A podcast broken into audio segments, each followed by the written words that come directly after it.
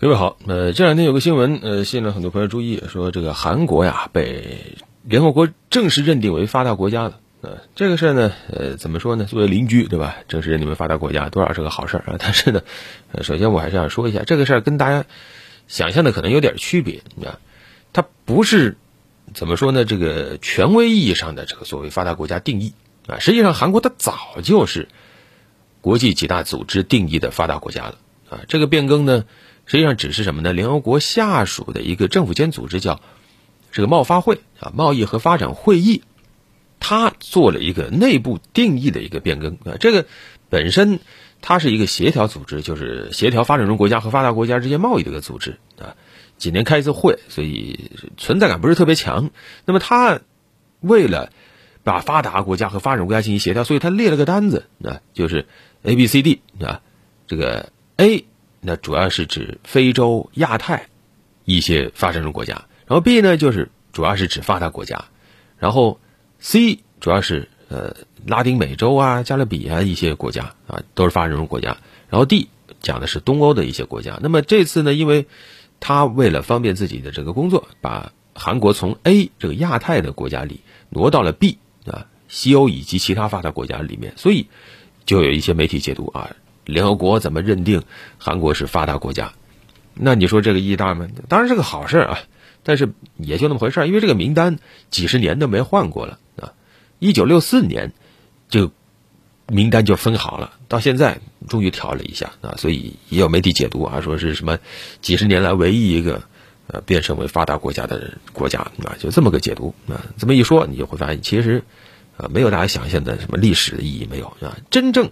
在国际上，就是怎么说呢？有很多影响、实际影响的这种发达国家定义，比如说联合国开发计划署发表的这个联合国人类发展指数，世界银行发布的高收入经济体名单，经合组织公布的发展援助委员会成员国名单，还有国际货币基金组织公布的先进经济体，在这些就真的用武侠小说里叫名门大派那权威组织他公布的这种名单里，韩国早就是发达国家了。也因为这个，它定义成发达国家，所以韩国它交联合国会费都得多交一些啊，比澳大利亚交的都更多啊，这个才是真正的认定啊。当然了啊，也有一说一，在发达国家里呢，韩国虽然说二零一零年以前就已经刚才说的这几个组织把韩国列入发达国家了，但是呢，韩国之前其实自己也不太喜欢啊说自己是发达国家，为什么呢？他如果不承认自己是发达国家。他把自己定为发展中国家，他实际上有的时候也不用承担发达国家的责任啊，比如说会费可以少交一点。那但是二零一九年以后，他就开始，呃，承认自己是发达国家，开始在联合国啊履行各种义务，多交点钱啊等等啊。所以也有说法说，发达国家的这个门槛定在哪儿？定在韩国啊。这个门槛是什么意思呢？如果我们要数字化的话，就是首先人均 GDP 啊，大概三万美元。但是这样算的话，那还有很多国家其实挺有钱的，像什么沙特啊、卡塔尔啊。中东那一团产油国，那其实都很有钱，但是他们没有被定为发达国家，这又是什么呢？是他们的这个全要素生产率水平不够啊，就是全要素生产率水平，你要达到一定指标，比如说达到美国的百分之六十，那你算发达国家。那韩国已经达到这个水准了，你像日本那更高啊，能达到百分之八十啊，所以怎么说呢？这算是一个入门级的发达国家啊。而且韩国还有一个比较奇怪的现象，就是，呃，它其实。韩国人的收入，尤其家庭中位数收入，跟日本是差不多的啊。但是呢，它有个很奇怪的现象，它有大量的人口长期生活在国外啊，这个是发达国家中比较少见的。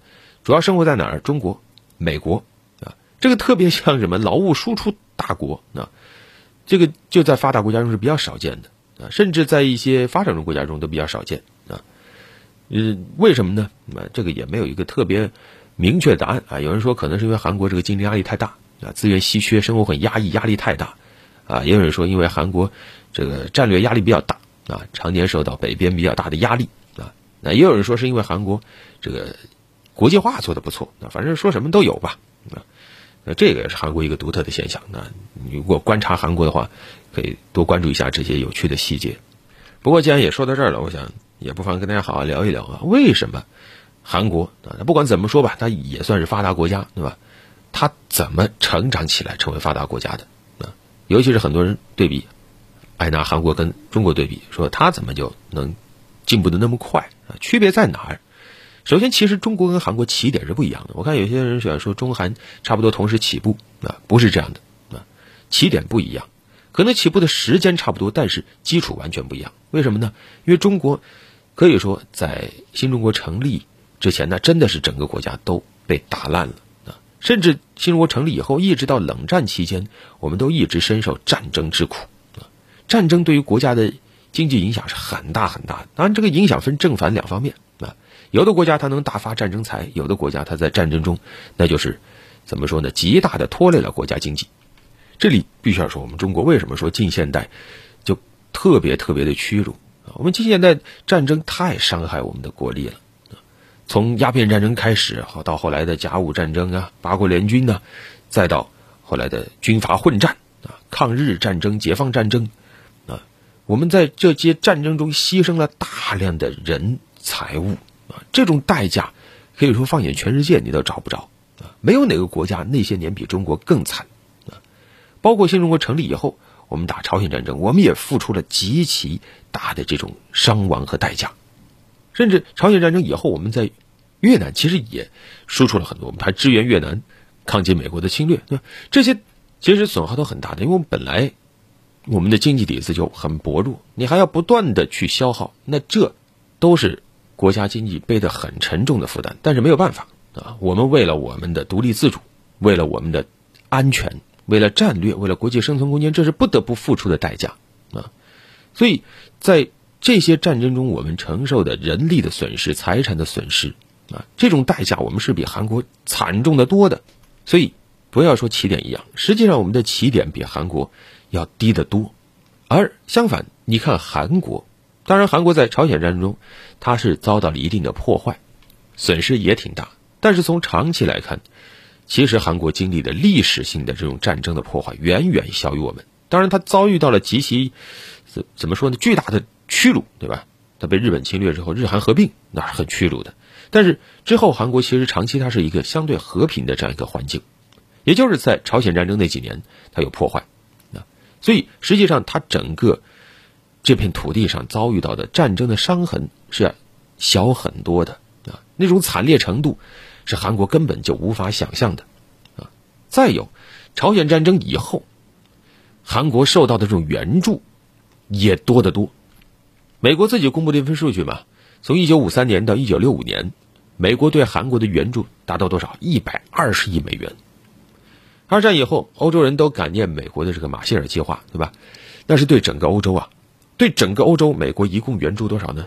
一百二十亿美元，而对韩国一个国家，美国就有这么多的援助啊！这直接就让韩国就飞起啊！啊，这个原始积累一下就完成了，甚至可以说他是发了笔战争财啊！包括在越南战争的时候，韩国也挣了美国不少钱啊！当时韩军出动了大量的这个军人作为美国的雇佣军参加越南战争，美国是付钱的啊！今天。加上各种经济援助，加起又是四五十亿美元。要知道，当时韩国一年的 GDP 可能也就是二三十亿美元啊，这个援助是等于韩国五六年的 GDP 啊，这种规模是很可观的，巨量的援助，甚至可以说，美国的援助是远远超过了韩国在之前各种战争中所遭受的损失的。啊，所以有时候为什么你说韩国人对美国那个情绪啊，你不能理解？你看这钱啊，是不是多少能理解一点了？所以你可以毫不客气说，韩国他是发了战争财啊，只是他发战争财跟其他国家那些主动掀起战争的国家不一样啊。那些主动发动战争的那是怎么说呢？是发侵略财，但是韩国呢，它是属于依附型发战争财。但不管怎么说吧，啊，可以说啊，是整个现代史，韩国是。很难以见到能拿到如此巨额援助的一个发展中国家，甚至可以说就是独一无二的，再找不到如此大规模的了。所以这个一个是战争援助，另外还有一个巨大的动力是什么呢？就是来源于这个国际环境啊，这个没什么好说的，冷战对吧？冷战的时候，韩国那是加入了这个以美国为首的西方阵营，所以韩国直接就并入了美国的这样一个国际生产的分工体系里做一个环节。那么这个对韩国又有怎样的一个帮助呢？在朝鲜战争以前，韩国没什么好说的，没有什么工业化，那是一个彻头彻尾的农业国家啊，包括刚才说日韩合并，日本给朝鲜定义的那就是农业产区啊，有一点工业，但是主要工业在哪儿呢？主要是在这个朝鲜半岛的北部，为什么那边有矿啊？所以这个一定程度上也解释了为什么战争中朝鲜啊那个时候没韩国，就整个朝鲜半岛其实受损不严重，因为没有工业，农业的生产力其实损失是不严重的啊，主要损失的可能就是它的民族自尊以及人口啊。那么在冷战的时候呢，美国就直接啊把这个韩国的工业就直接往上拔啊，甚至直接就下令日本去扶持韩国工业。直接就把整个产业链的一大块直接就转到韩国那去了啊，作为日本工业的一个分工体系啊。而后来呢，我们也知道，日本它的经济腾飞了以后啊，在上世纪八十年代、八九十年代，日本经济腾飞，让美国很警惕的时候啊，发现美国的这个经济霸权、技术霸权开始被日本挑战的时候，美国又做了一个很怎么说呢，很绝的事儿啊，又给了韩国一个千载难逢的机遇，直接就把。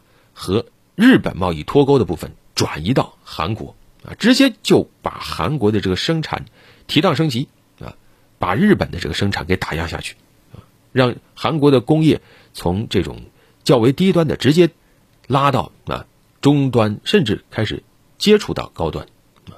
那这个时候呢，对于韩国来说，他又赶上一个好事什么呢？就是中韩建交，中韩建交以后，对于韩国来说什么呢？就是它提高的这种。生产能力一下子就得到了一个巨大的市场啊！其实那个时候韩国，你要说它的整个生产力也一般啊，技术水平也不能说很高啊，但是总还是比当时处于改革开放初期的中国还是要高一些的。那么这样一个市场给了韩国巨大的机会。当时咱们中国是既缺投资又缺技术，所以实际上是给了韩国很多利好的啊。而对比之下，你看。韩国的它的这个产业体系在地缘政治下直接就被美国提起来了，而我们呢？我们在整个冷战期间，包括冷战结束以后，那实际上我们都是不可能有哪个国家这样把我们往上拉、往上拽的，因为我们是独立自主的一个国家，我们整个工业化进程可以说是非常独立的在完成，甚至可以说那个时候是比较孤立的在完成。也就是我们新中国刚成立的时候，拿到了一些苏联的这个援助，但是很快。这种援助就结束了啊，所以感谢归感谢，但是后面的路都是我们自己在走啊啊，这是根本的区别。我们原始积累难度，那和韩国想完成原始积累的这个难度，那是完全不一样的。韩国它直接就是相当于什么呢？武侠小说里就是一个这个成名已久的江湖高手，直接给你内功灌体啊，把你生生的拔到了一个啊这个比较高的这个武林层次。咱们就是。吃苦啊，各种勤学苦。练啊，甚至还受了不少内伤，才突破了一些瓶颈。这个过程太不容易了啊！我们付出了很多的成本，承担了很多的代价，但这一切都是我们为了主权独立，可以说是必须付出代价啊！当然，现在来看，我们也正是因为重视这个，我们才有了如此独立，而且是如此完整的工业体系。无论是“独立”这两个字，还是“完整”这两个字，现在来看，那也是千金不换啊！但是，在走这条路的时候有多难，也只有我们自己知道。放眼全世界啊，呃，近代以来，一个国家它如果要做一个工业国的话，实际上最难的就是完成原始积累的这个瓶颈的突破。除了中国，都是发的战争财啊！你像德国，它是普法战争。拿到了法国五十亿法郎的战争赔款，拿到了阿尔萨斯、洛林这样的铁矿区，啊，沙俄是拿了八国联军的这个战争财，然后他对外侵略，获得了很多的领土。日本，那那不用说了，啊，清华发战争财，美国，啊，当然他不是靠侵略拿到的战争财，但是严格意义上跟侵略差不多，他是通过西进运动，啊，那把这个原住民通通的赶走。攫取了大量的土地和财富啊！韩国，咱刚才也说了，其实也是发战争财，只不过仗不是他打的啊，他是发了个战争打工财，而我们那真的是结结实实，全靠自己对内使劲儿。所以呃，邻居，你说他这算个好事吗？啊，当然是好事啊，我们也可以祝贺他。毕竟对吧？完成原始积累之后，怎么继续往上走啊？一步一步成为了国际公认的发达国家，这里面还是有些可取之处的，包括他对于科技的重视啊，包括他选择的这种啊举国之力打造一些重点行业啊，都有其可取之处。而且我们如果从更大的角度来说，你说抛开亚洲不谈，呃，其他的洲，你像什么拉美的一些国家啊，什么巴西、阿根廷啊，对吧？他们其实基础条件那都是不错的啊，还南非，对吧？实际上从殖民时代也拿到了。比较丰厚的遗产啊，但是为什么这些国家实际上都没有真正的走进发达国家的行列呢？啊，所以尽管啊，刚才我们也说到了啊，韩国它其实它这个完成工业化这条道路啊，是跟别的国家不太一样的，但是也不代表着它没有值得借鉴的地方，甚至可以说，其实全世界啊都可以多往亚洲看一看，因为二战以后真正能迈入发达国家门槛的啊。看来看去就是以色列，以及在东亚。但是有些人说啊，因为这个看到我们觉得挺不容易的，甚至还有点沮丧。真的是大可不必啊，我们确实不容易。毕竟我们爬的完全就不是一样的山啊。他那条山有索道啊，我们这条山，因为它地势足够险峻，同时它又足够高，所以实际上也修不了索道啊。咱们就得一步一步爬。但是，当我们最终爬到山顶的时候，我们才能够真正看到一览众山小。那好啊，今天咱们就聊这么多。